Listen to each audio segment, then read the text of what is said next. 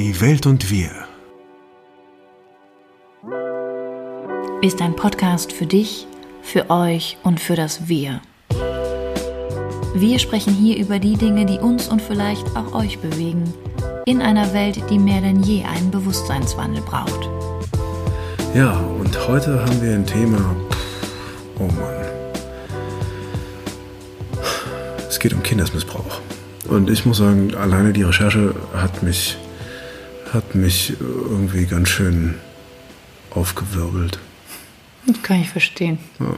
Und, ähm, und ich möchte auch gerne dazu sagen, ähm, also erstmal, warum wir glauben, dass es, also warum wir das unbedingt machen, machen wollten, ist einfach, je mehr das, ähm, je mehr das äh,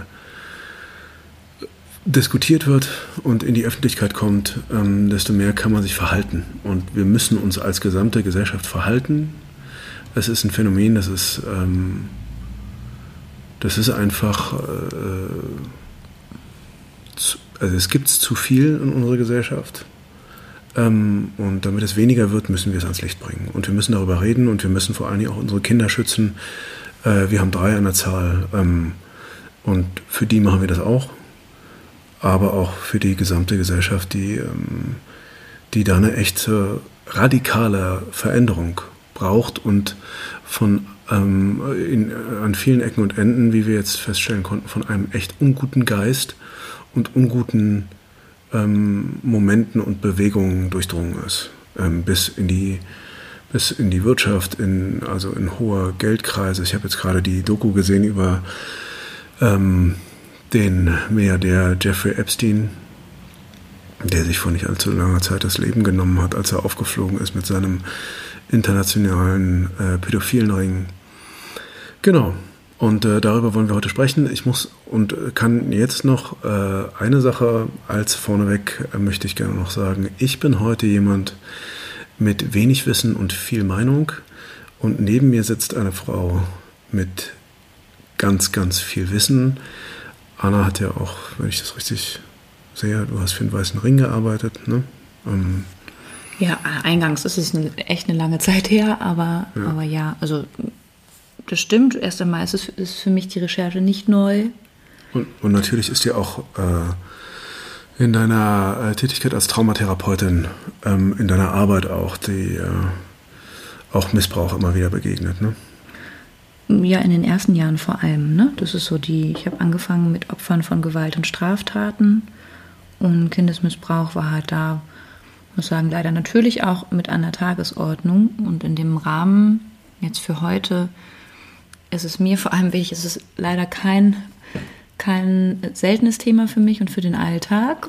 Ähm, ich stimme dir absolut zu, gerade weil wir Eltern sind von drei Kindern, aber eben auch ähm, diese Form der, der Wachsamkeit und Achtsamkeit für dieses Thema sollte gelten für die, die vor uns waren und die noch nach uns kommen. Und es ist halt eben etwas, was vor allem ähm, immer mal wieder, vielleicht auch sogar die letzten, naja, 40 Jahre hier und da in der Presse auftauchte und dann immer wieder verging, wie eigentlich so Gezeiten. Und ähm, ich kann sagen, mein beruflicher Alltag besteht halt kontinuierlich in der Aufarbeitung gerade von äh, Kindesmissbrauch oder Traumata, die sich halt eben auf also sexuell kausale ähm, Auslöser beziehen. Und mir ist es vor allem Anliegen, hier und heute mit euch darüber zu sprechen, warum sexueller Missbrauch an Kindern keine Randerscheinung ist, äh, sondern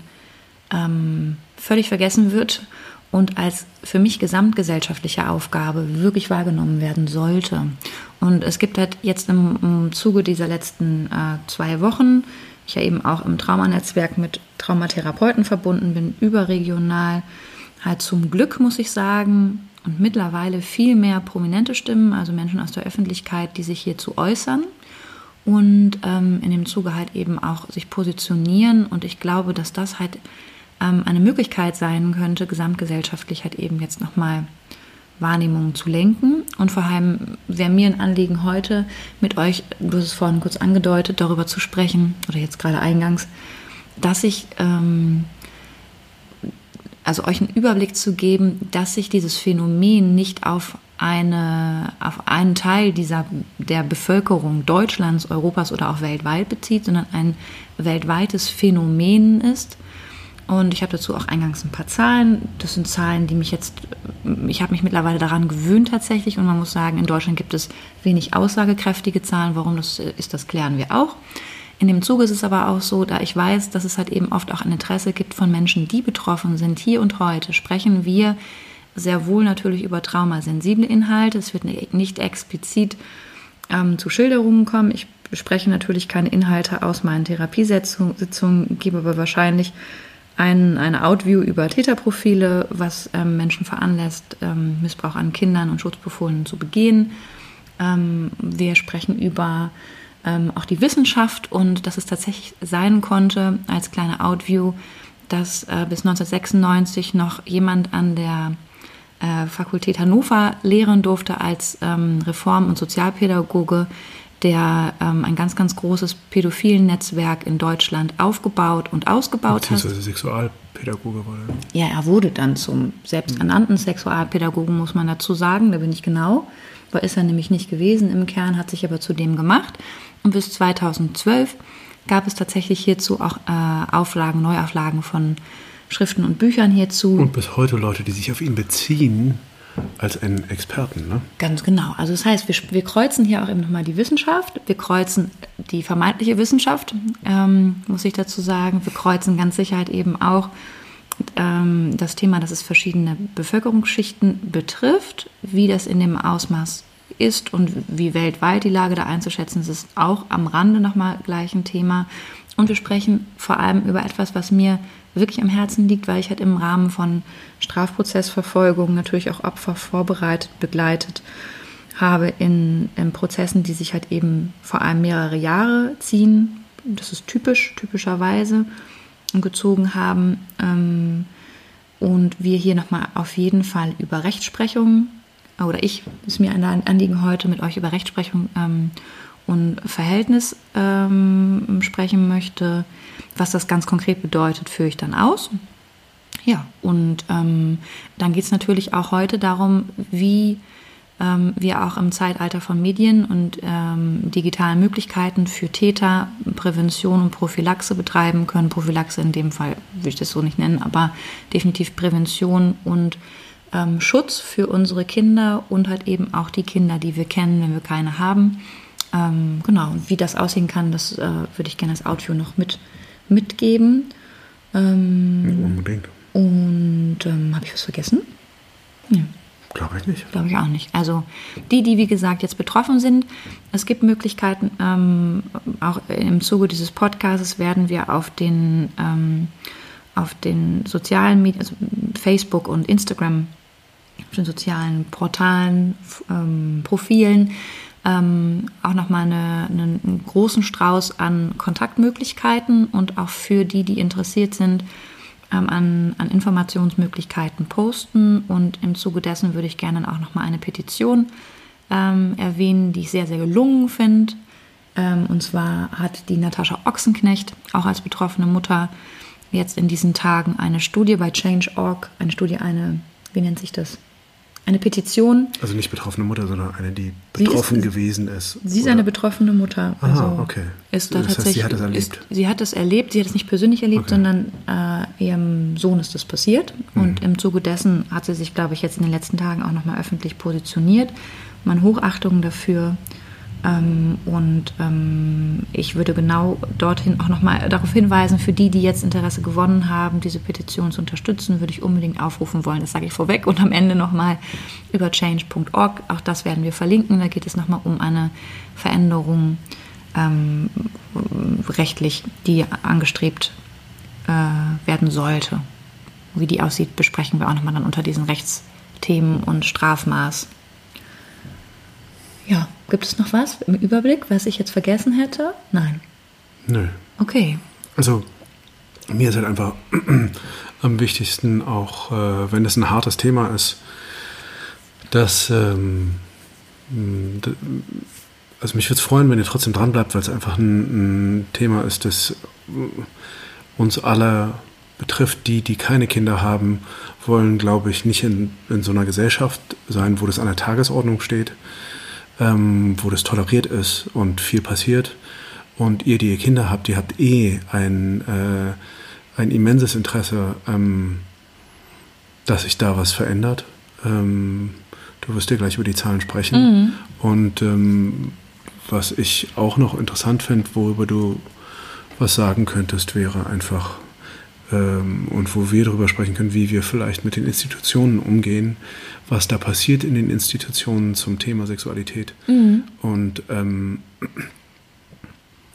ja, und einfach, dass, dass man vielleicht beim nächsten Elternabend ganz konkret mal zum ähm, das auf die Tagesordnung setzt und sagt, mhm. sagt mal, was ist denn mit Sexualität und dem Umgang und wie wird denn das besprochen hier in der Schule und ähm, was machen wir zum Thema? Mhm.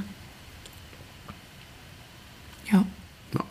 Absolut. Das wäre nochmal, so würde für mich nochmal unter ähm, Schutzfunktionen und Schutzmaßnahmen ne, Folgen, die wir ähm, bisher auch noch nicht, also die nicht umgesetzt sind, kann man ganz klar sagen. Es gibt natürlich schon auch eine Veränderung, aber die reicht halt bis dato nicht aus, weil es halt eben auch nicht ausreicht, ausschließlich auf die Institution zu setzen, sondern vor allem mal dort aufzuklären, wo ein großer Teil der missbräuchlichen Übergriffe eben auch geschieht. Ne, man spricht davon, dass jedes dritte Kind über öffentliche soziale Institutionen ähm, Missbrauch erfährt und sexuellen Übergriff. Ähm, und ähm, der große Teil liegt halt aber eben im bekannten und sozialen Umfeld. Mhm. Ne? Und das ist halt eben nochmal auch ein Thema, wie wir ähm, damit umgehen können und was das dann ganz konkret bedeutet für Eltern. Ja, auch in der ganz nahen oder weiteren Familie, ne? Ja, absolut, genau. Mhm. Das sind dann, also kommen wir gleich auch nochmal zu, ne? Was sind dann Umstände und so weiter. Also für, für Zahlen ist es halt interessant. Wer sich vielleicht in diesen Tagen damit auseinandergesetzt hat oder vielleicht auch interessiert hat, wie aktuelle Zahlen in Deutschland aussehen, wird unterschiedliche Zahlen aufgefunden haben. Das heißt, ganz grundsätzlich nochmal, ne, wenn wir jetzt beginnen, über Zahlen zu sprechen, können wir ganz, ganz klar sagen, Missbrauch wird noch immer als Randerscheinung und nicht als gesamtgesellschaftliche Aufgabe gesehen. Und das liegt ganz sicher auch daran, dass es hier eben noch keine ähm, ausreichenden Zahlen gibt, beziehungsweise unzureichend erforscht wurde. Ähm, das heißt, es existiert bis heute, bis zu diesem Tag, keine verlässliche Datenlage zur Häufigkeit von sexuellem Kindesmissbrauch. Das heißt, es fehlt noch immer an validen Zahlen, wie oft Kinder, also wie oft tatsächlich Kinder Opfer von sexuellem Missbrauch sind und ob es hier m, tatsächlich dann ähm, geschlechterspezifisch, also Mädchen oder Jungen, mehr oder weniger betrifft. Ja, also es gibt Tendenzen, aber ganz grundsätzlich haben wir hier keine validen Zahlen. Und um dieser fehlenden Datengrundlage zu begegnen, gab es 2060, 60 vor allem, 2016, hoffentlich nicht, im, im Auftrag des damaligen Missbrauchsbeauftragten der Bundesregierung, das war der Johannes Röhrig, eine vorgestellte Studie zum Thema Kindesmissbrauch unter der Leitung von einem Jugendpsychiater ähm, Jörg Fegert.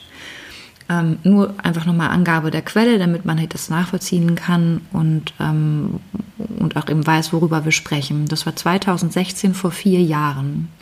Und im Zuge dieser Studie ist erst einmal auch über Metastudien hervorgegangen, dass wir es wirklich mit einer enormen Dimension von sexueller Gewalt an Kindern in Deutschland zu tun haben. Wie enorm die ist, dazu komme ich jetzt. Das heißt, ähm, wie gesagt, es fehlt, fehlte an validen Zahlen. Bis heute ist es auch noch so. Es sind ähm, Studien, also in dieser Expertise 2016, ähm, Studien, auch nationale Studien europaweit zusammengetragen worden. Und aus diesen Häufigkeitsangaben ähm, sind halt eben auch ähm, ableitende Zahlen für Deutschland entwickelt worden. Und ne, insgesamt hat man dann ähm, nochmal zusammengefasst im Rahmen dieser Studie, die in Berlin vorgestellt und zusammengetragen wurde, dass Metastudie der Weltgesundheitsorganisation von rund einer Million betroffenen Kindern in der Bundesrepublik Deutschland ausgeht. Das heißt, es entspricht der Häufigkeit von Typ 2 Diabetes in diesem Land. Jeder kennt jemanden in seinem bekannten oder entfernten Bekanntenkreis auf der Arbeit, der Typ, typ 2 Diabetes hat. Das heißt, das ist etwas, was wir, wenn wir uns klar machen, ne, was für eine Dimension das, das wäre, und es sind halt eben hier, äh, also Zahlen, die halt eben genauso noch nachkorrigiert werden müssen durch eine hohe Dunkelziffer. Ähm, erzähle ich gleich auch nochmal was dazu, was das halt eben, also wie wir da an so eine Schätzung kommen können. Geht man bei, ähm, bei ähm, allein schwerem sexuellen Missbrauch davon aus, dass es etwa 200.000 betroffene Kinder gibt in Deutschland, dato, ähm, wie jetzt zum Beispiel ähm, multiple Vergewaltigung und so weiter. Ich werde das jetzt nicht weiter ausführen.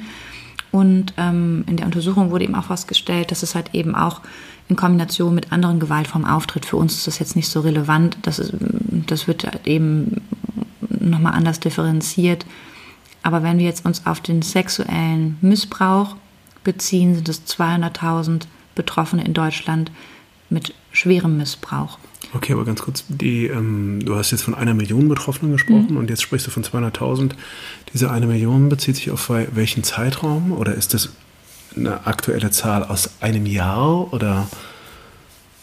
Also der Zeitraum bezog sich, glaube ich, auf insgesamt also das ist schwierig zu sagen. Ne? Also erst, das ist halt genau der Punkt. Wir haben nicht, wir können das jetzt nicht so genau benennen. Also eine Million bezieht sich auf einen, meine ich laut der Studie, auf einen, auf ähm, Kinder, die aktuell 2016 sind wir da aber mhm. auch ne, mit steigender Zahl aktuell ähm, ähm, geschätzt wurden. Und wir haben halt eben hier, ähm, wenn wir uns klar machen, also 200.000 Betroffene von schwerem körperlichem Missbrauch, zum Teil mit okay, das Todesfolge. Die unterscheiden. Das eine ist, ist überhaupt sexueller Missbrauch und dann wird noch differenziert zu, zu schwerem sexuellem Missbrauch. Genau. Das sind 200.000. Das sind 200.000, also schwerer sexueller Missbrauch äh, zum Teil mit Todesfolge. Ne, da sprechen wir halt eben von, von schweren Verletzungen, über die ich jetzt nicht sprechen möchte, weil ich glaube, dass, ne, ähm, und das, das sind 200.000 Kinder. Mhm. Also das war 2016 ein Schätzwerk und man spricht jetzt halt eben auch von einer steigenden Tendenz. Ähm, ganz grundsätzlich kann man halt eben sagen, ähm, nur ein Prozent, wenn wir jetzt über jugendliche Mädchen sprechen, ne, also ganz grundsätzlich nochmal dazu vorher, welche Altersmarge, also ne, wie alt sind die Kinder? Ähm, wir wissen, dass sich in Europa ein Drittel des sexuellen Missbrauchs bereits im Alter von 0 bis 6 Jahren anbahnt. Das ist ein Drittel. Und da sind wir halt eben bei Zahlen, das sind vor allem nicht einmalige Taten, sondern man geht davon aus, halt eben je. Null bis drei Jahre. Null bis drei Jahre, ja. Man geht davon aus, je näher das Verhältnis zwischen Tätern und Opfern, wovon wir halt eben ausgehen, wenn man davon gesprochen, jedes dritte Kind ähm, über Institutionen und soziale Kontakte, die halt eben oft erst im Kindergartenalter anfangen. Das heißt, der Hauptteil der Übergriffe und des sexuellen Missbrauchs findet im Bekannten- und Freundeskreis statt. Je näher die Beziehung, desto länger dauert dieser Missbrauch an. Das heißt, der Fremde im Park und im Busch, vor dem wir unsere Kinder aktuell viel warnen, ist es eher selten. Hm. Wenn nicht verschwindend gering.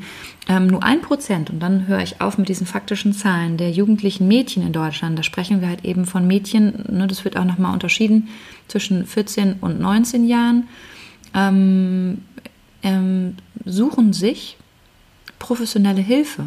Es sind ein Prozent. Das heißt, wenn wir jetzt über die Zahlen nochmal nachdenken, es sind dokumentierte, ähm, ähm, äh, so ein Reaching Out, wie heißt das auf Deutsch? Hilfesuche.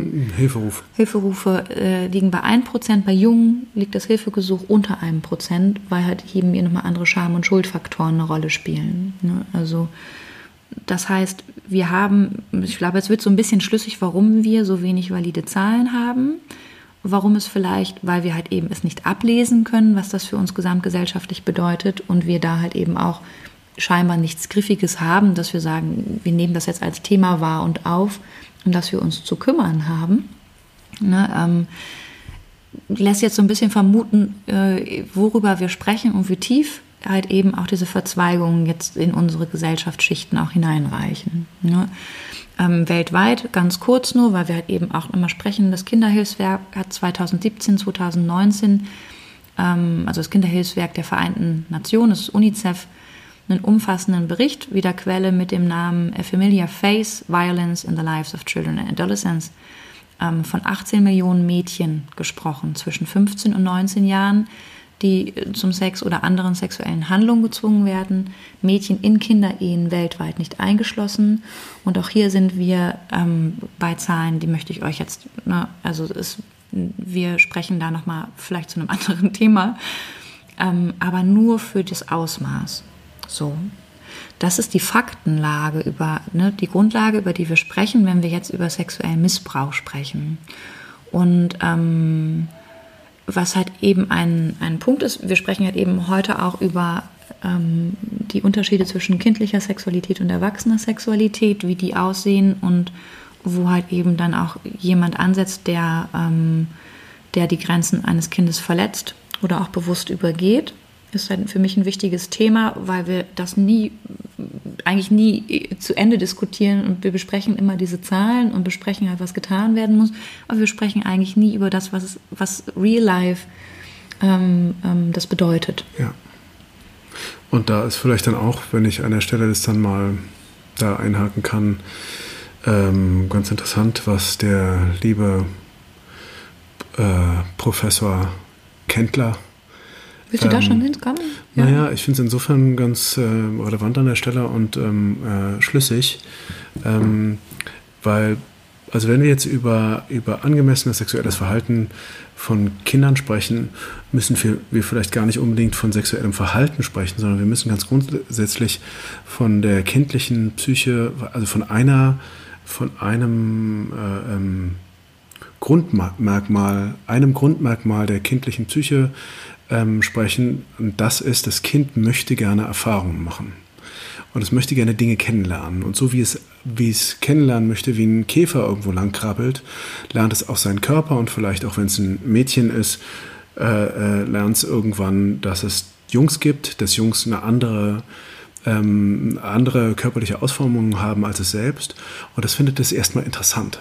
Das findet es vielleicht auch untersuchenswert.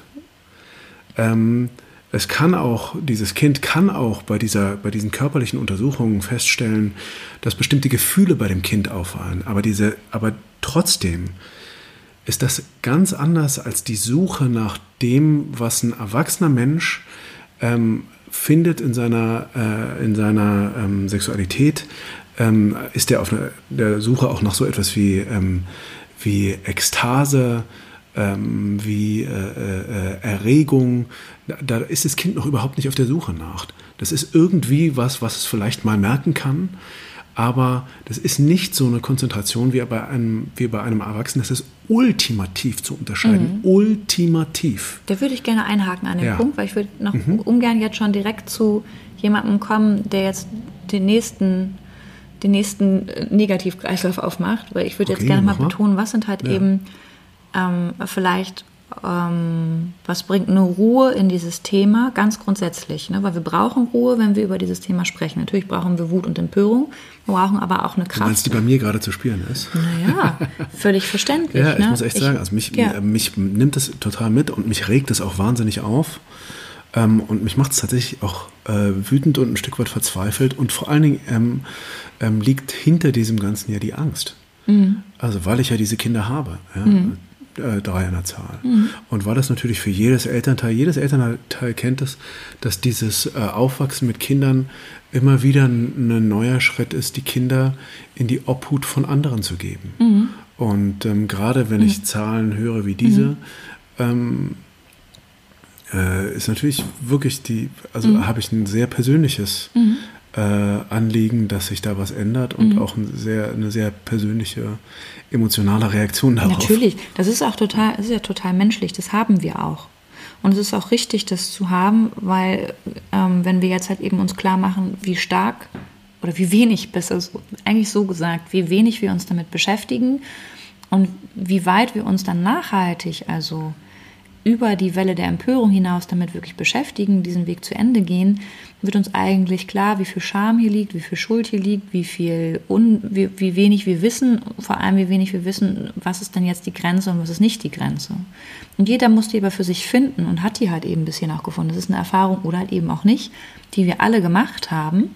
Und weil die so unterschiedlich ausfällt ähm, und wir keine, ähm, für uns keine Regel, Regeln finden, ähm, kommen wir halt eben oft nicht zu einem Konsens. Das heißt, wenn wir jetzt mal sagen, was ist denn ganz, ganz grundsätzlich ähm, im Rahmen der, der kindlichen Sexualität etwas, was zu dem Kind gehört und was die Basis ist für genau das, was du beschrieben hast. Ne? Und das heißt, ein Kind, also erst einmal muss ganz, ganz klar sein, und da gibt es auch keinen Verhandlungsspielraum. Ne? Also für ein für alle Mal in aller Klarheit muss uns klar sein, dass ähm, kind, das Kind in seiner Entdeckungsfreude, die vielleicht auch sexuell wird und sein kann, weil das ist absolut angemessen im Rahmen der, der frühkindlichen Entwicklung, bezieht sich diese sexuelle Entdeckungsfreude nur auf sich selbst. Das Kind bezieht sich im Rahmen dieser Erfahrung nur auf sich selbst. Es ist überhaupt nicht an Interaktion mit anderen interessiert, schon gar nicht mit Älteren oder gar Erwachsenen. Das hier ein für alle Mal sind die Grenzen eines Kindes, einer gesunden kindlichen Entwicklung und die gehört nicht berührt. Ja, das heißt, es muss klar sein, wo diese Grenze zwischen dieser selbstbestimmten Körperlichkeit unserer Kinder und der fremdbestimmten Übergriffigkeit ist. Und es ist ganz, ganz klar, dass die halt eben von Erwachsenen ausgeht ne, und ausgeführt wird die Übergriffigkeit. Die Übergriffigkeit, natürlich. Ja. Das ja. heißt, es gibt keine Bewegung vom Kind hin zum Erwachsenen, die übergriffig ist, sondern es kann sein, dass das Kind im Rahmen seiner Selbstexploration, seiner sexuellen Entdeckungsfreude vielleicht sogar auch eine Lust entwickeln kann an dem Spiel mit sich. Ähm, aber ein Erwachsener darf an dieser Stelle nicht in eine Interaktion treten. Ne? Also ja.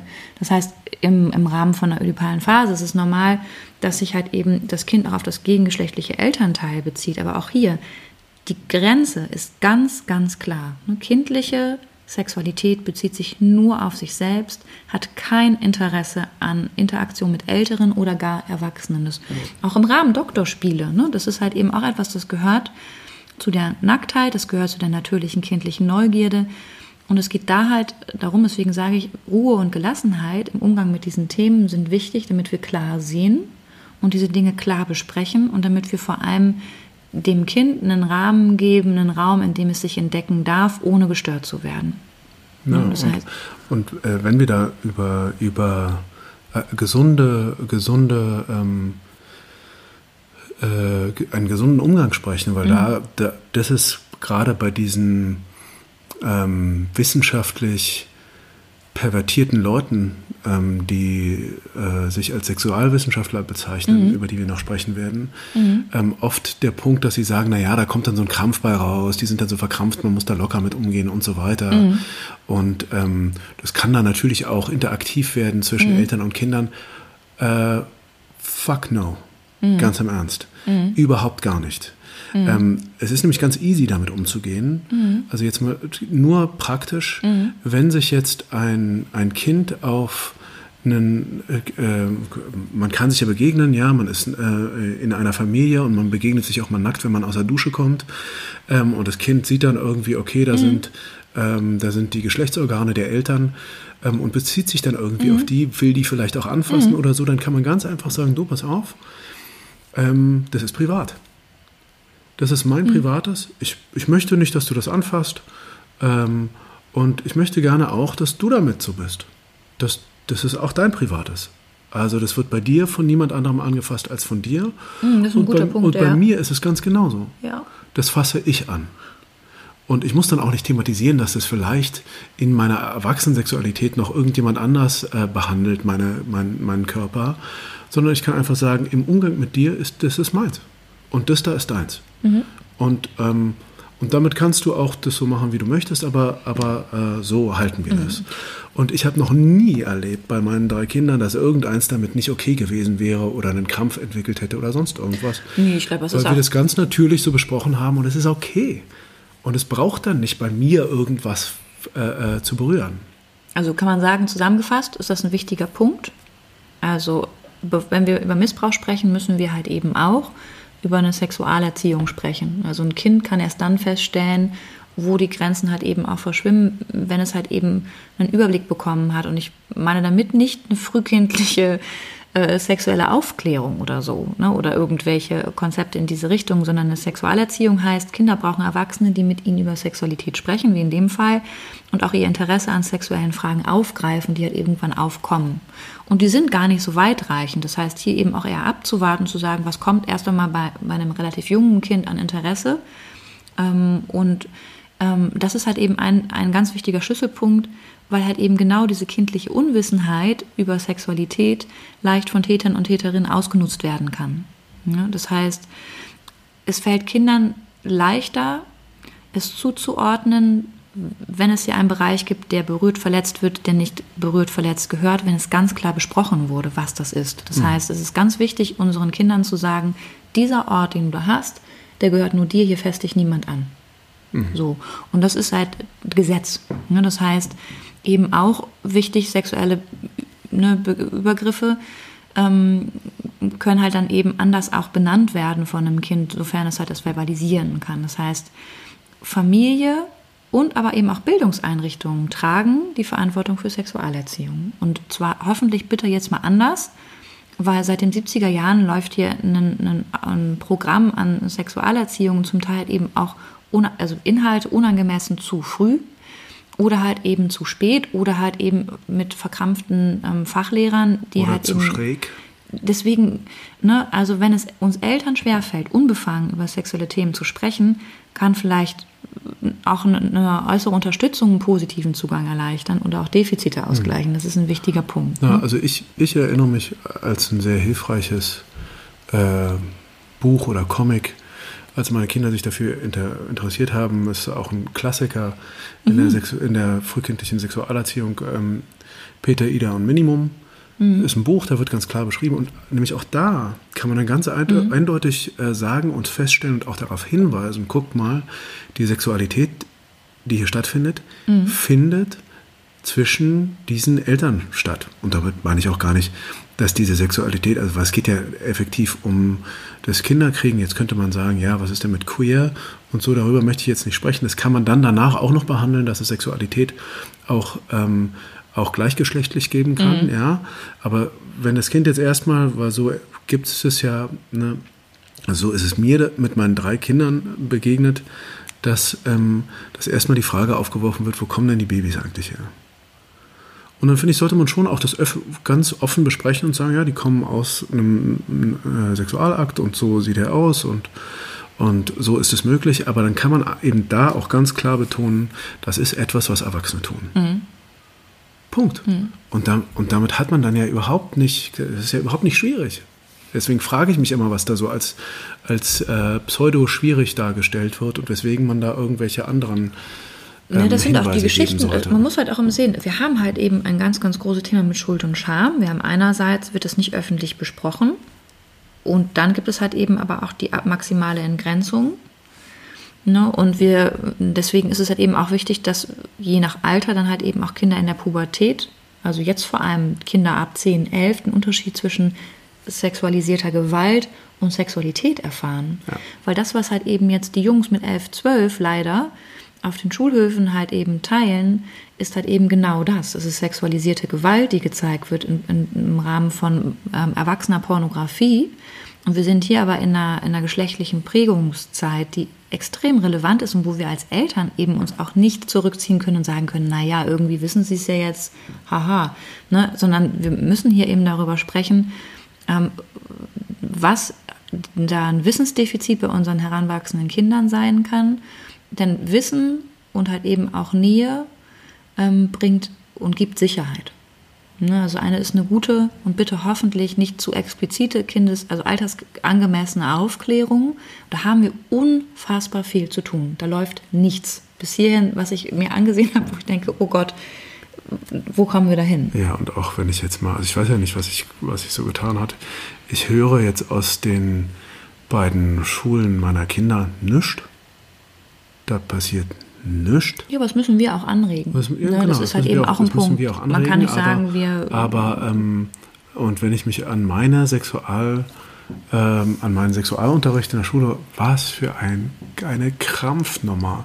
Ja. Was für ein. Und was für eine was für eine merkwürdige ähm, technische Beschreibung eines Vorgangs, äh, bei dem Technik mhm. eigentlich nichts zu suchen hat, mhm. nichts, sondern das ist ein hochemotionales äh, Thema, das ja, das ja unglaublich zentral ist, in, mhm. ähm, gerade für äh, Kinder und Jugendliche von 12 bis 20, mhm. ja, mhm. geht es ja immer nur mhm. ganz viel um, um solche Dinge. Also was halt auch ein Punkt ist, auch was anschließt an die sexuelle Aufklärung und ganz grundsätzlich Prävention. Wir sind gerade bei dem Gesunden. Du kannst gerne gleich zu den Negativbeispielen kommen. Mhm. Ich würde das gerne vorwegschieben, damit wir, ja, super, darüber, wir sprechen. darüber, sprechen. Was ist denn eigentlich eine Basis? Was, worauf können wir uns jetzt hier einigen, wenn es um die Grenzen geht? Weil das ist eben oft was, was mhm. nicht besprochen wird. Ne? Und ähm, und ich oft auch Eltern habe, die mich fragen im, im Zuge von, ähm, ne, von, von heranwachsenden Kindern, wie kann ich darüber sprechen? Ähm, und auf der Ebene ist es halt eben ein Punkt, wenn wir über Prävention hier sprechen, beziehungsweise die Basis geht es halt vor allem darum, unsere Kinder stark in den Gefühlen zu machen und vor allem eben eine Offenheit auch ähm, mitzugeben, weil gerade hier auch ein An Ansatzpunkt von Tätern und Täterinnen ist. Ja, also Täter und Täterinnen manipulieren die Gefühle der Betroffenen und die Wahrnehmung.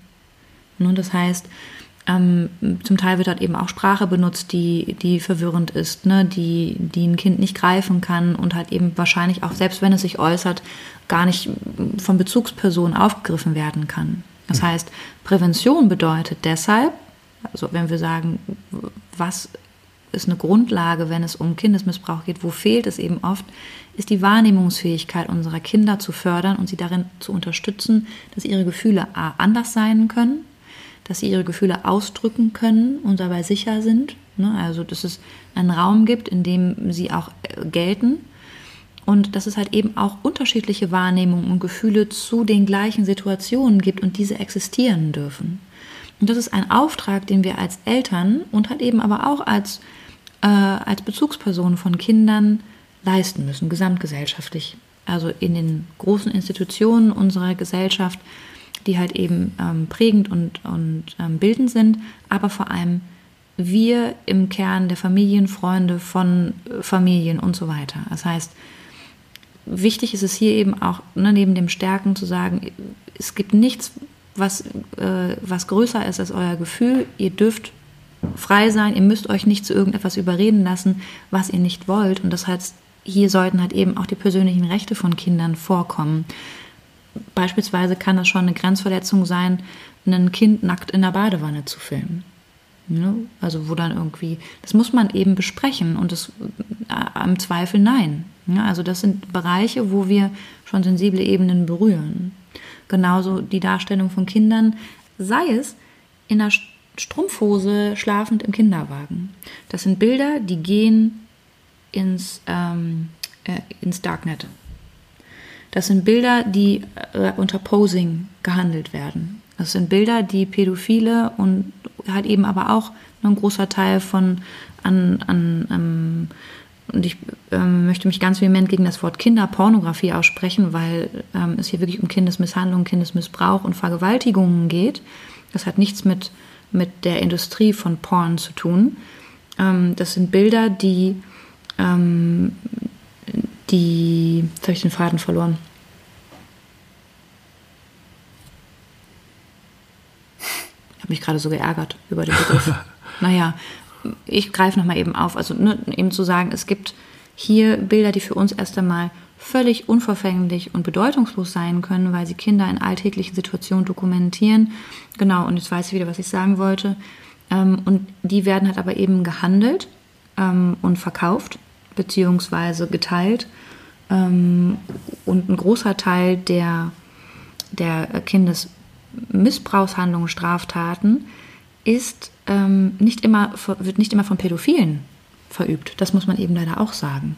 Das heißt, wir haben es nicht nur mit einer gestörten, persönlichkeitsgestörten Person zu tun, mit einer, mit einer Ausprägung, einer sexuellen, die, die in diese Richtung geht, sondern es können, kann halt genauso gut jemand sein, der ganz klassisch heterosexuell ist, verheiratet ist, selber Vater von, von Kindern Ähm, äh, vorwiegend sind es halt eben, ähm, äh, ich glaube, 85 Prozent der Täter sind Männer ähm, und dann halt eben entsprechend Frauen.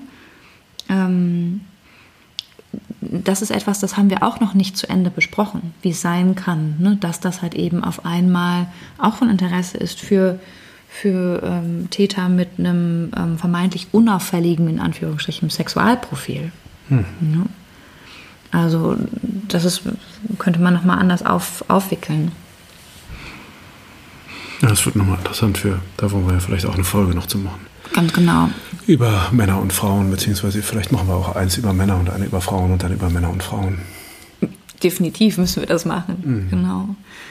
Das heißt, also wir sind jetzt hier nochmal bei den, bei den Ebenen, das geht, geht vielleicht nochmal in die Richtung dann im Outview, was noch dann sein könnte. Mir war es so wichtig, das vorwegzugeben, um ganz klar nochmal die Grenze aufzuzeigen und vielleicht auch ein bisschen Luft zu verschaffen für das, was jetzt kommt, weil wir halt eben jetzt auch eine Ebene einer Struktur berühren, einer gesellschaftlichen, die vielen wahrscheinlich noch sehr unbekannt ist.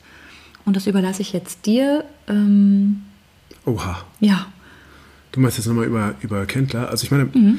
ähm, ganz grundsätzlich, äh, vielen ist bewusst, dass es in der Kirche noch relativ arg aus, aussieht und ähm, nur um mal so einen minimalen Überblick zu verschaffen. Ähm, und wir betrachten da eine Zeit, die relativ weit zurückliegt, aber trotzdem finde ich es finde ich es beeindruckend, wenn man sich überlegt, in welchen Bistümern zum Beispiel in Deutschland ähm, sexueller Missbrauch äh, dokumentiert wurde. Ähm, ist, äh, reden wir über das Bistum Aachen, Bistum Augsburg, Erzbistum Bamberg, Erzbistum Berlin, Bistum Dresden, Meißen, Bistum Eichstätt, Bistum Erfurt, Bistum Essen, Erzbistum Freiburg, Bistum Fulda, Bistum Görlitz, Erzbistum Hamburg, Bistum Hildesheim, Erzbistum Köln, Bistum Limburg, Bistum Magdeburg, Bistum Mainz, Erzbistum München und Freising, Bistum Münster, Bistum Osnabrück, Erzbistum Paderborn, Bistum Passau, Passau, Bistum Regensburg, Bistum Rottenburg, Stuttgart, Bistum Speyer, Bistum Trier, Bistum Würzburg. Wir reden hier über eine Institution, also das waren jetzt so ähm, alle Bistümer, in denen ähm, Missbrauchsfälle aufgetreten und dokumentiert wurden, äh, aufgetreten sind und äh, dokumentiert wurden. Ähm, aber ich glaube, das ist relativ klar. Ähm, es gibt weltweit Fälle, die dokumentiert wurden und es gibt unfassbar große Zahlen von Missbräuchen. Es, äh, es gibt auch unfassbar bekloppte Umgänge damit von Seiten der Kirche, nämlich eine, ähm, eine häufig äh, angewandte Praxis ist dann denjenigen aus dem, äh, aus dem einen Amt einfach nur zu entnehmen, er bleibt mit Amt und Würden in der Kirche und geht dann einfach irgendwo anders in ein anderes Amt. Ähm, äh, das wurde stark kritisiert. Es haben sich jetzt, man muss auch sagen, dass sich glücklicherweise jetzt angefangen haben, einige wenige Vertreter der Kirche öffentlich ähm, äh, darüber überhaupt zu thematisieren und darüber zu sprechen. Äh, ist immer noch viel zu wenig. Mhm. Und, und es ist verrückt. Und wir sind als, und ähm, inwiefern, ich, ich möchte jetzt gar nicht, dass man nicht so denkt, okay, es ist die böse Kirche, weil es sind tatsächlich, wie Anna ja schon beschrieben hat, viele äh, Missbrauchsfälle passieren im Umfeld von nächster Familie, naher Familie und äh, Freunde, Verwandte, Bekannte. Ähm, oder der Nachbar oder irgendwie sowas. Ähm, aber äh, innerhalb der Kirche gibt es halt auch, und das Bild, das ich einfach versuche zu zeichnen an dieser Stelle, ist, dass unsere Gesamtgesellschaft sehr, sehr stark durchdrungen ist von diesem Thema. Und ähm, deswegen sollten wir ein starkes äh, Augenmerk darauf legen. Ähm, und ich möchte jetzt auch nicht zu viel äh, Werbung für diesen Ganz kurz nochmal zur Kirche. Ja. Das, was du gerade vorgelesen hast, sind ja. natürlich, muss man auch sagen, bis sowas überhaupt anerkannt wurde kann man davon ausgehen, hat es Jahre gedauert. Ja. Ne? Also in der Begleitung von Sexualdelikten ist so der, der Mittelwert ähm, angefangen von anderthalb Jahren bis fünf Jahre Prozessdauer. Ne? Ja. Und bis es zum Prozess kommt, können eben auch nochmal Jahre vergehen. Das heißt, wenn überhaupt ein Bistum akzeptiert, dass es genannt wird, können wir uns vorstellen, was geschehen sein muss, ne, dass es halt dazu kam. Und ähm, ähm, nur so als, als Ordnung, da gibt es halt, das sind auch nur Schätzung, Schätzungen von einer ähm, irischen ähm, Hilfsorganisation, ähm, ich habe gerade den Namen vergessen, reiche ich sonst noch nach, wen, wen es interessiert, geht man davon aus, dass auf einen Pädophilen oder einen Menschen, der halt eben Kindesmissbrauch ähm, mehrfach begangen hat, ungefähr 167 Opfer kommen. Das ist nun mal eine Zahl, die man, ne, einfach weil natürlich das Interesse sich immer wieder auf Kinder ähm, eines bestimmten Alters richtet. Das heißt, ähm, in diesen klerikalen Strukturen ähm, ne, mit, einer, mit dieser ultimativen Hemmung einer Sexualität und einer gesunden sexuellen ähm, Ausprägung ähm, können wir davon ausgehen, dass wenn wir diese Tür öffnen, uns wirklich ein ganz, ganz langer und großer Schatten begegnet. Hm. Just saying. Ja, und das Verrückte ist halt, wir sprechen ja bei der Kirche, deswegen finde ich es auch so relevant. Also A, sind wir ja ein christlich geprägtes Land. Deswegen finde ich es äh, einerseits erwähnenswert. Wir sprechen von einer Institution, die sich auf die Fahne geschrieben hat, ähm, äh, im Sinne von ähm, Nächstenliebe unterwegs zu sein und überhaupt Liebe. Ja. Und, ähm, und das heißt halt, das bedeutet halt für uns gesamtgesellschaftlich was. Und das ist so diese eine Seite und die andere Seite ist, ähm, dass es halt, also die Kirche, diese, diese Institution, die sich auf äh, solche Grundfesten beruft, ähm, reagiert nur, wenn sie dazu gezwungen werden. Und, ähm, und so ist es eben auch, wenn man jetzt, also auch unsere Politik und auch unsere Wissenschaft ist eben von solchen Strömungen durchdrungen. Also wir sind gesamtgesellschaftlich durchdrungen von Strömungen, die, ähm, die Vorschub leisten äh, für, diese, für solche Straftäter und für solche Prinzipien. Ähm, und deswegen finde ich auch das Beispiel von Helmut Kendler äh, äh, interessant. Der äh, war mal der Präsident der Deutschen Gesellschaft für sozialwissenschaftliche Sexualforschung und hatte einen Lehrstuhl unter anderem für die Ausbildung von Lehrkräften, muss man sich mal auf der Zunge zergehen lassen, von Lehrern, ja, äh, an der Uni Hannover. Und ähm, der ist vor allen Dingen bekannt geworden durch einen sogenannten Modellversuch, den er, äh, den er unternommen hat also nicht nur angestrebt, sondern der, der wurde durchgeführt. Der hat mehrere verwahrloste äh, 13- bis 15-jährige Jungen, die er als auch ein schöner Begriff sekundär schwachsinnig ähm, eingeschätzt hat. Ähm, die hat er bei ihm als pädophil bekannten. Verurteilte Pädophile. Verurteilte ähm, pädophile äh, Männer untergebracht ich würde sie sogar auch nochmal pädosexuelle Männer ja, nennen. Ne? Also um, sie, um, um die dann in, in deren Obhut zu resozialisieren, war die Idee. Und ähm, er hat dann auch gesagt, er will, dass sie da äh, resozialisiert werden und zu Erwachsenen, ähm, zu reifen Erwachsenen heranwachsen äh, können. Und ähm, der hat das so durchgeplant, dass er gesagt hat, okay, ähm, ich gehe dann aber mit, das war ein Experiment. Äh, entschuldigt bitte, an der Stelle kann ich nur sagen, Motherfucker, wirklich. Äh, ähm, äh, hat, hat er sich das so genau überlegt und, ähm, und da, wir werden auch nochmal eine Folge über Wissenschaft machen, weil tatsächlich gilt er ja als Wissenschaftler, als anerkannter Wissenschaftler bis heute. Also ähm, ich finde, man müsste ihm wirklich, wenigstens posthum, der ist 2008 gestorben, müsste man ihm seine, seine Doktor- ähm, äh, und Prof Professorswürde aberkennen und auch alle Schriften von ihm ähm, müssten verboten werden. Oder zumindest ähm, müsste gesagt werden, also wir distanzieren uns als wissenschaftliche Ge Gemeinschaft von so jemandem spätestens nach diesem Experiment.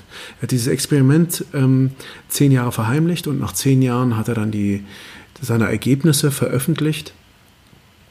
Ähm, was die waren, ist mir völlig wurscht, weil das Experiment ist ja Schwachsinn und das ist vor allen Dingen äh, ähm, einfach Vorschub zu äh, äh, strafbaren Handlungen hat er damit ähm, geleistet. Hat das, er hat zehn Jahre gewartet, weil es dann verjährt ist und ähm, er das öffentlich machen konnte an dem, an dem, ähm, äh, ihm war völlig klar, dass diese, dass diese Erwachsenen Sex mit den Minderjährigen ausüben würden. Und ähm, das Verrückte ist aber, der Skandal wurde 2015 wurde der öffentlich debattiert und alleine, dass es so, dass man es so finden kann, das wurde öffentlich debattiert. Wieso wird darüber debattiert? Da müssen wir uns als Gesellschaft halt fragen, es wurde, wird oft öffentlich besprochen und verurteilt müsste da stehen, aber nicht, was soll man denn darüber reden? Aber es zeigt sehr eindeutig etwas darüber, wo wir als Gesellschaft stehen. Und ähm, es gab dann, äh, es gab dann eine äh, Wissenschaftlerin wieder, die heißt Theresa Nentwich, die ähm, jetzt bis heute tatsächlich die, äh, den Vorfall aufarbeitet und ähm, guckt, welche Verantwortung, zu welcher Verantwortung man die Behörden, die dieses, dieses Experiment ja auch finanziell ganz eindeutig unterstützt haben, ähm, äh, wie die zur Verantwortung zu ziehen sind. Und das, das ist verrückt. Es müsste einen Aufschrei durch die Gesellschaft geben, es müsste eine radikale Kehrtwende geben, gibt es aber nicht, sondern es ist irgendwie so am Rande. Ich weiß nicht, ob viele von euch von diesem Fall gehört haben. Ich habe von Helmut Kendler tatsächlich in dieser Recherche zum ersten Mal gehört. Ich leider nicht, aber ne, also das heißt leider, aber das ist halt einfach, das heißt halt einfach eben hier nochmal zu sehen, wie weit sich diese die Strukturen sich halt eben in alle Bereiche unserer Gesellschaft ziehen. Ne? Also ja. es gibt bis heute eine ähm, Professorin, auf die ich jetzt nicht eingehen möchte, in Kassel, die, ähm, die in das, gleiche, in, in das gleiche Horn geblasen hat, die auf der Ebene immer noch, also ihres Amtes waltes und hat eben auch einen Pädagogikprofessor in Kiel, die diese Thesen nach wie vor auch öffentlich unterstützen und sogar bis 2012 im ähm, ich überlegen, welcher Verlag das war. Bilz Verlag? Ich Belz. weiß, Belz Verlag, genau. Belz Verlag. Mein, mein ich Belz Verlag. Ähm, 2012 verlegt werden konnten, ohne sich halt dann nur noch auf journalistische Nachfragen ähm, ähm, gelind, ein bisschen milder korrigiert hat. Ja. Das heißt, bis heute haben wir hier ähm, unterstützende Aspekte in der Lehre an unseren Universitäten, die nicht in Frage gestellt wird. Wir haben ähm, ähm, ähm, ein Netzwerk von extrem organisierten Menschen, die eine so gute Ausbildung in Verschlüsselung von sensiblen ähm, Daten aufweisen können, dass unsere Polizei und unsere ermittelnden Behörden da wirklich das Nachsehen haben und sich sogar jetzt im Fall von Münster fachkundige Hilfe extern organisieren mussten und diese, die Datensichtung, also von dem, was da jetzt in, in Münster, also wir sind jetzt im, im Juni 2020, ähm, was da jetzt gefunden wurde, ist halt eben die Spitze vom Eisberg. Ja. Ne? Und ich kann sagen, ähm, wir haben in den 80er Jahren einen, einen europaweiten Kinderpornoring um Dutroux äh, auf, äh, aufgedeckt. Also wir, Deutschland, da ging es eben durch die Presse. Und seitdem haben wir immer wieder, ähm, ähm, gab es immer wieder ähm, kriminelle Strukturen, die so ein bisschen an die Oberfläche kommen und wir behandeln sie aber nicht. Und wir ziehen vor allem jetzt seit 30, 35 Jahren keine Konsequenzen daraus, dass wir immer wieder ähm, als Staat ne, keine, keine, keinen Schutz walten lassen, keine Aufklärungsarbeit leisten, dass wir in der Wissenschaft und Lehre ähm, gewisse Personen bestehen lassen, das nicht, das nicht in Frage stellen und zu Ende diskutieren. Und wir haben halt dann ähm, auf der Ebene ähm, noch 2000, pardon, dass ich jetzt ins Wort gefallen bin, aber es ist mir wichtig, 2000 19 eine ganz wichtige Gelegenheit verpasst, ähm, nämlich halt wirklich auch Rechtsprechung und Strafmaß anzupassen. Ähm, und da äh, fehlen mir die Worte, wenn es um die Bundesjustizministerin geht, die halt eben in der Innenministerkonferenz im Juni 2019 in Kiel die Möglichkeit gehabt hätte, halt hier eben wirklich ein Ungleichgewicht ähm, im Strafmaß zu beseitigen. Ja, das heißt, ähm, dazu wollte ich jetzt nochmal kommen. Du, ich habe dich, glaube ich, aber gerade unterbrochen. Mir ist es hm. noch so wichtig, an der Stelle aufzuführen. Hm.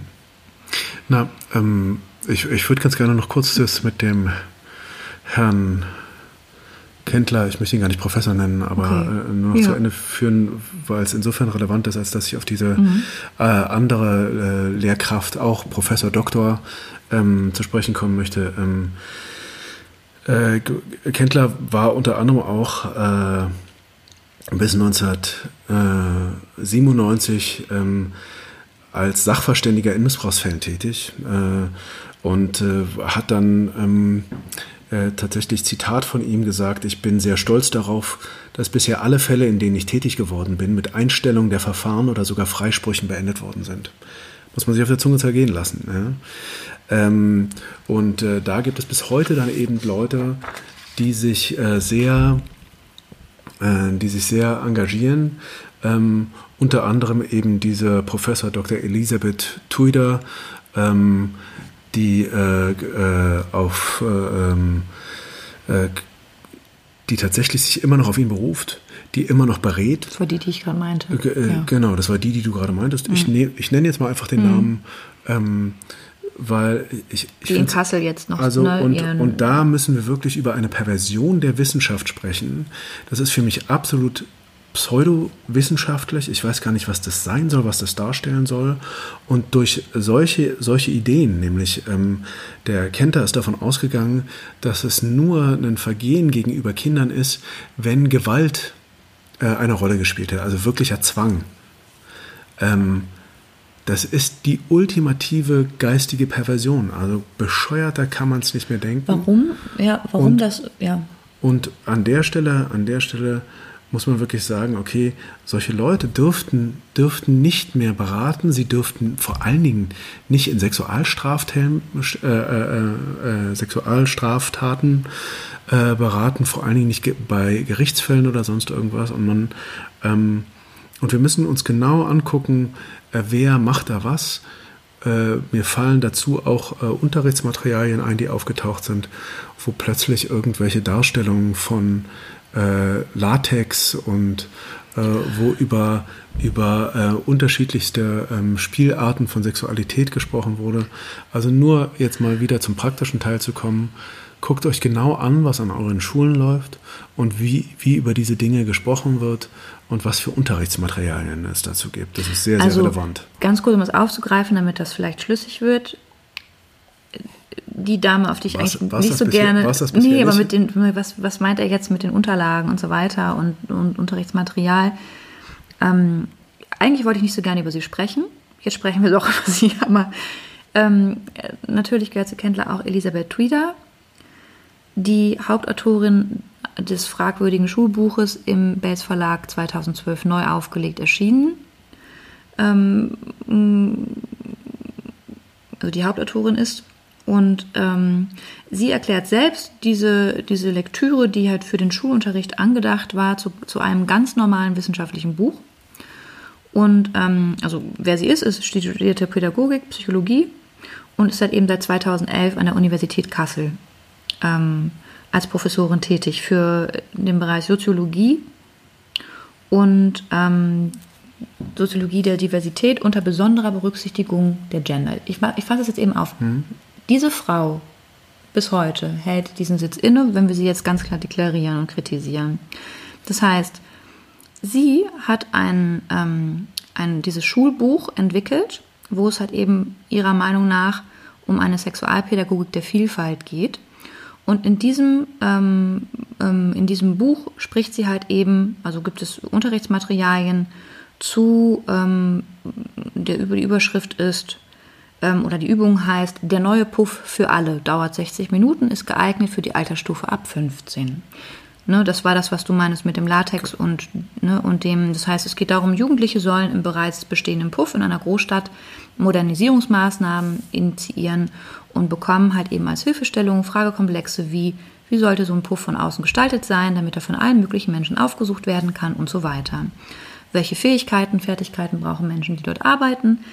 Im Klartext Prostituierte Freier und die Rede ist hier nicht von so einer skandalösen Broschüre von einem Erotikverband, sondern von einem Schulbuch, das Sexualpädagogik der Vielfalt heißt. Das heißt, es soll ein Praxishandbuch für Schule und Jugendarbeit sein. Und hier müssen wir uns halt eben wirklich fragen, ähm, wenn es bis vor kurzem auf vielen Literaturlisten unter anderem, das packen wir dann aus bei der Bundeszentrale für gesundheitliche Aufklärung und bei Pro Familia und im Hamburger Lehrerinstitut aufgetaucht ist, bis 2012, haben wir hier wirklich ein Problem. Ja. So, wir haben ein Riesenproblem und wir sind hier wieder, es ist keine Randerscheinung, es ist mitten in dieser Gesellschaft schon immer angekommen, dieses Thema. Und das heißt, wir können noch und noch und nöcher irgendwelche Risikoanalysen in Kitas eben treffen, was halt eine Perspektive möglicherweise auch sein kann, wenn wir halt eben hier im Kern wirklich was zu tun haben. Und wir haben es halt hier im Kern in der Lehre, also in allen Bildungsschichten ist das ein Thema. Es sind, wie gesagt, nicht nur Pädophile, die sexuellen Missbrauch begehen an Kindern. Ähm, und wir haben halt hier das Problem mit der Rechtsprechung, wo halt eben auch unsere Justizministerin nicht handelt, nicht gehandelt hat und hier eine Anpassung geschehen muss. Und ich weiß nicht, inwiefern es euch bewusst ist. Ich habe es leider durch die Begleitung von den Sexualdelikten und Straftaten von Traumapatienten erlebt. Ähm, es gibt hier in, der, in, in den Mindeststrafen ähm, also einfach nur Vergleichswerte, damit es für, für euch, die uns hier zuhört, griffig wird.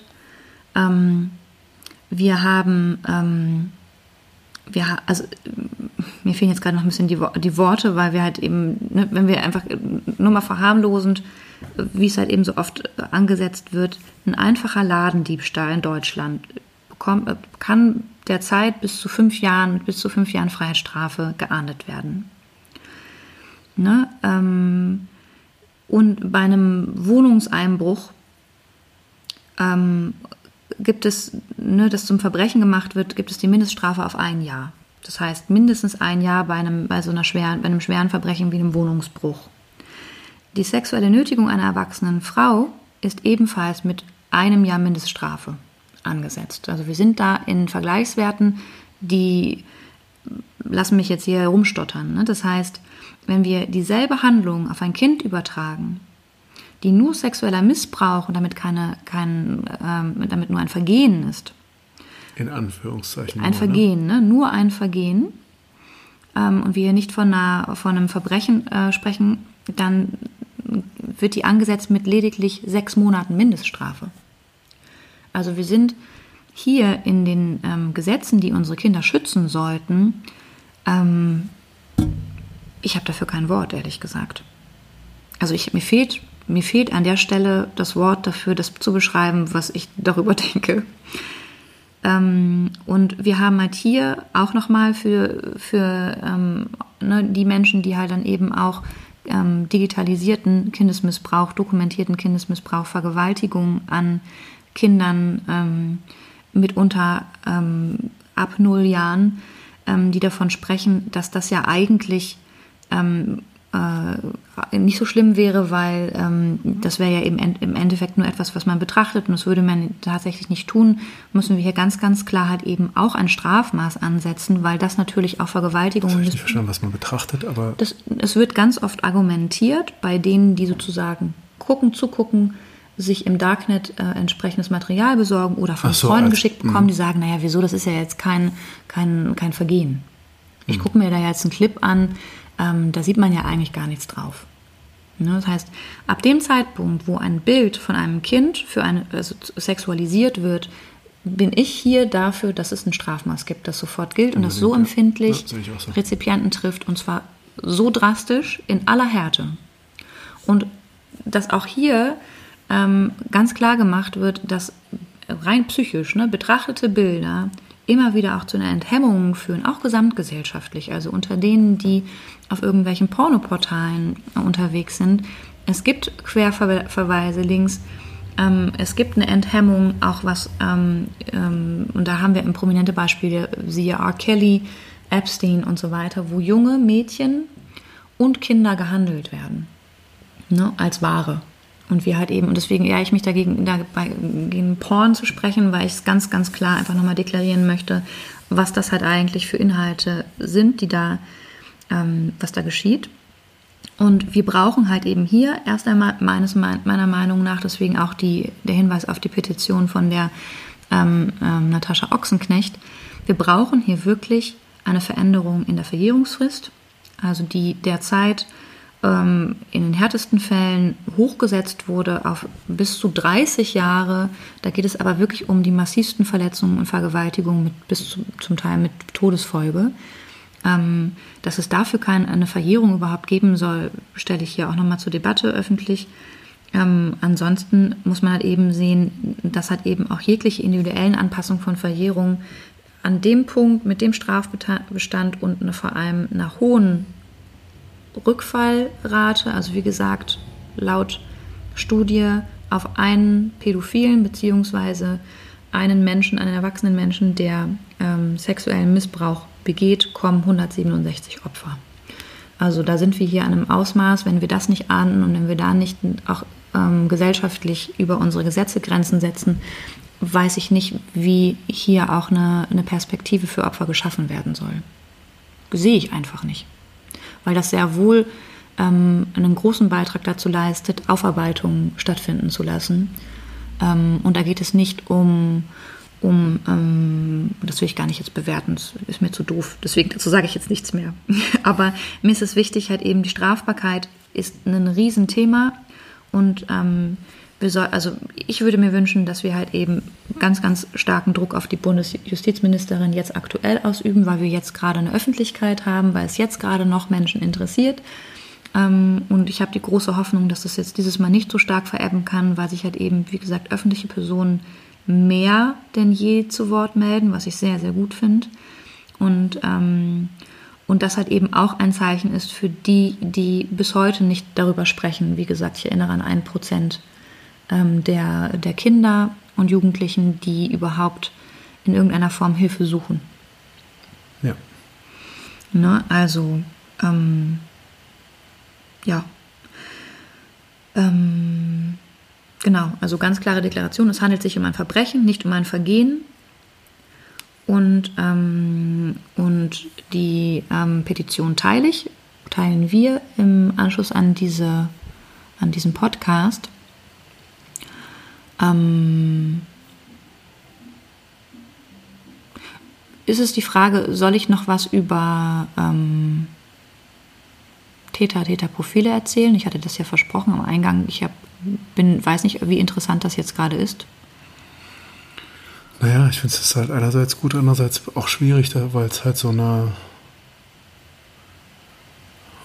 ja, so eine potenziell wird dann jeder zum potenziellen Täter. Man ist die ganze Zeit am Überprüfen. Mhm. Andererseits muss man halt offen sein. Ich glaube, der, was ich halt mhm. denke, und du bist ja, wie gesagt, habe ich ja eingangs mhm. auch gesagt, die Spezialistin. Ich glaube, das Wichtigste ist halt einfach ähm, der Rat, den ich als nicht, wie gesagt, nicht mhm. Spezialist den Eltern geben würde, ist, das Wichtigste ist, dass ihr eine Beziehung zu eurem Kind aufbaut, die ähm, vor allem von Vertrauen geprägt ist. Mhm. Und ähm, dass euer Kind immer zu euch, dass es Vertrauen hat, dass es mit allem zu euch kommen kann. Und dass ihr auch über diese Themen mit euren Kindern sprecht und sagt zum Beispiel, wenn eine Person etwas mit dir macht und du ein schlechtes Gefühl bekommst dadurch mhm. und ähm, vor allen Dingen die Person dann sagt, das ist ein Geheimnis, bleiben soll zwischen dir und dieser Person, obwohl du ein schlechtes Gefühl hast, dann bist du dadurch niemals gebunden. Bitte sprich mit mir darüber. Also, ähm, und ich glaube einfach, einfach diesen Kontakt so äh, gesund und stark und kräftig ähm, zu gestalten, das ist, glaube ich, das Allerwichtigste, würde ich denken. Ja, auf jeden Fall. Ich glaube, bei dem Thema Stichwort Geheimnisse sind wir ganz, ganz klar, und ich glaube, sehr hilfreich könnte halt eben das Konzept der guten und der schlechten Geheimnisse sein, ähm, weil Kinder das sicherlich auch greifbarer erleben können. Das heißt, erst einmal ganz grundsätzlich sollten Eltern darauf achten, möglichst wenige Geheimnisse im Familienleben zuzulassen. Das heißt, nicht, dass es die nicht geben darf und dass alles immer offen besprochen sein muss. Das gehört auch zur kindlichen Entwicklung und Reifung, auch der Unabhängigkeit dazu aber eine Geheimniskultur und eben eine Vielschichtigkeit auch zwischen den Erwachsenen mit den Kindern, ne? also wo Kinder halt eben ähm, zu, zu Mitwissern werden und äh, Eltern in ihrer Funktion nicht also nicht im Austausch sind, es könnte ein Problem sein, ne? könnte eine Schwachstelle sein. Das heißt, wer nämlich daran gewöhnt ist, dass alles Unangenehme durch Stillschweigen irgendwie schon sich aus der, aus der Welt geschafft wird und auflöst, ist halt eben nicht ausreichend vorbereitet, wenn ein Täter oder eine Täterin geheime Haltung erzwingen will. Ein Kind kann sehr wohl in seinem Gefühl, wenn es einen Rahmen bekommen hat, wo es gespiegelt wurde und aufgefangen wird, Raum bekommt für sein Erleben und auch, dass es halt eben anders empfinden kann als seine Eltern, ähm, wird das empfinden können, ob dieses Geheimnis sich nicht gut anfühlt oder gut. Also ne, eine Geburtstagsüberraschung für Mama oder Papa ist ein schönes Geheimnis, auf das man sich freut. Ähm, schlechte Geheimnisse, also Bauch, die Bauchschmerzen machen, über die ich nicht reden darf, ähm, da halt eben auch klar zu machen, ne, das ist kein Petzen, kein Verrat, sondern es ist ganz, ganz klar, diese Gefühle darf ich teilen.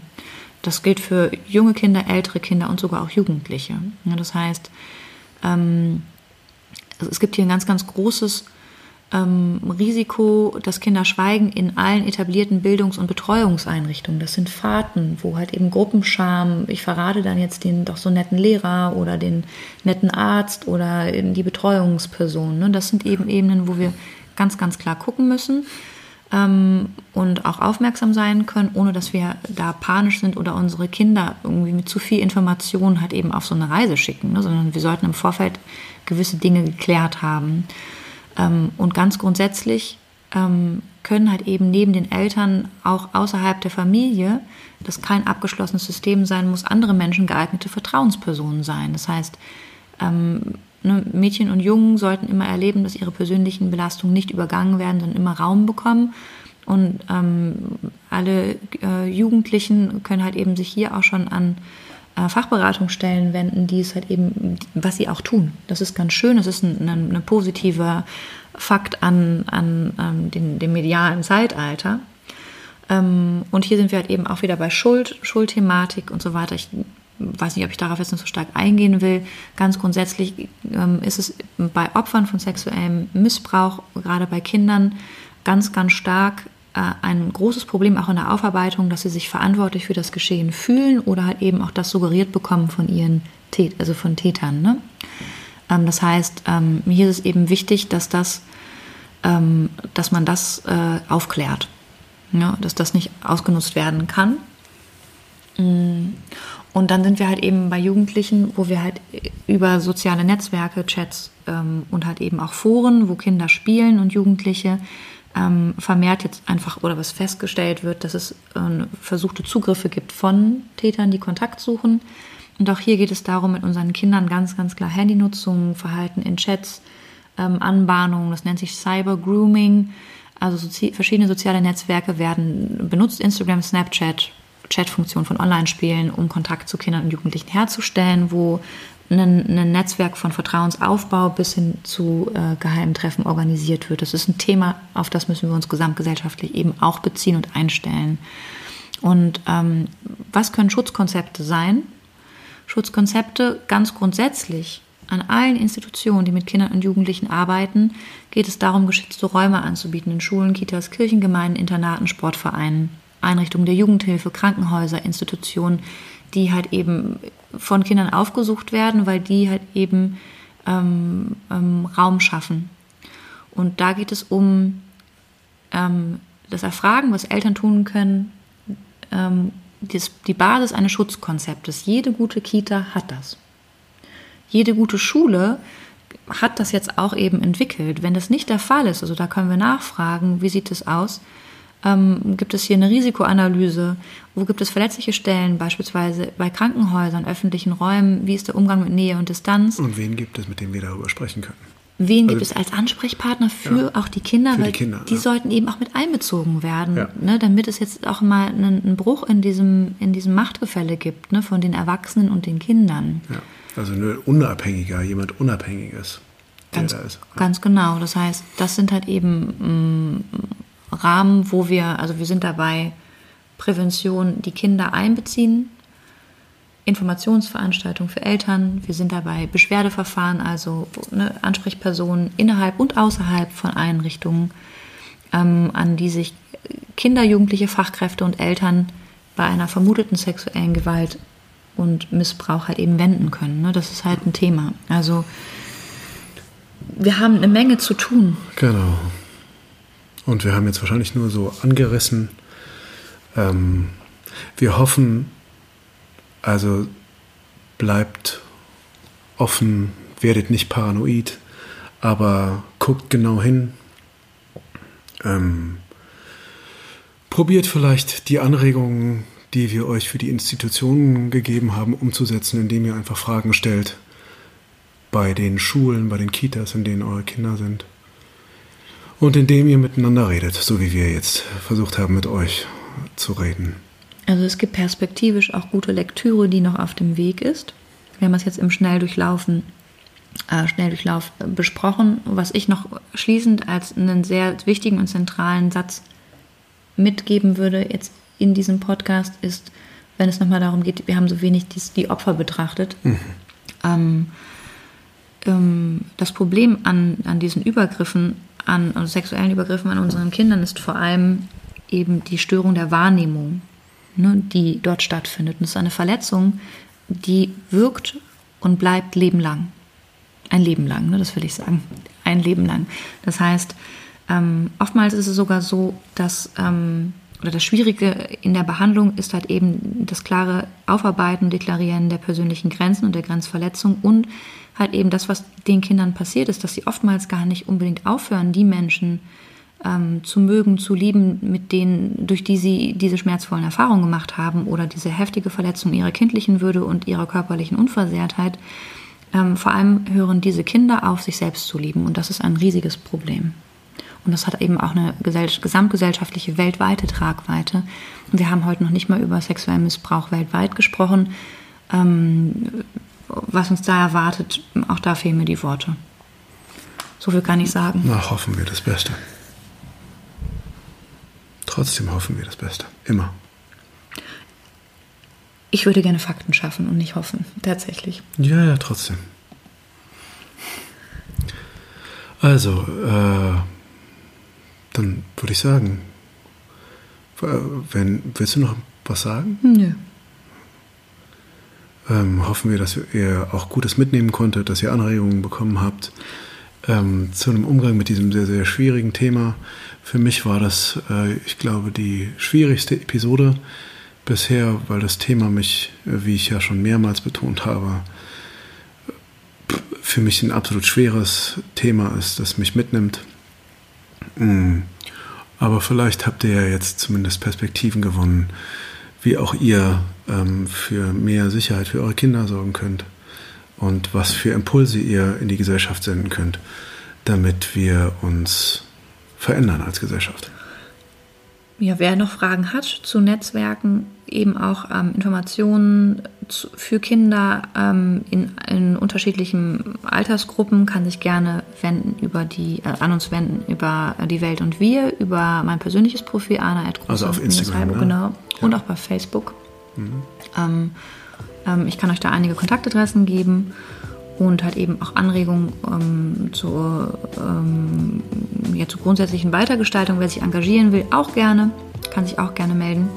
Auch da kann ich Kontakte schaffen für Synergien. Ähm, und äh, ganz zuletzt, wie gesagt, jetzt das dritte Mal erwähnt, Natascha Ochsenknecht hat gerade bei change.org eine äh, Petition initiiert, ähm, der man beiwohnen kann, wo es halt eben ganz, ganz gezielt ähm, das Bundesministerium angesprochen wird für Justiz.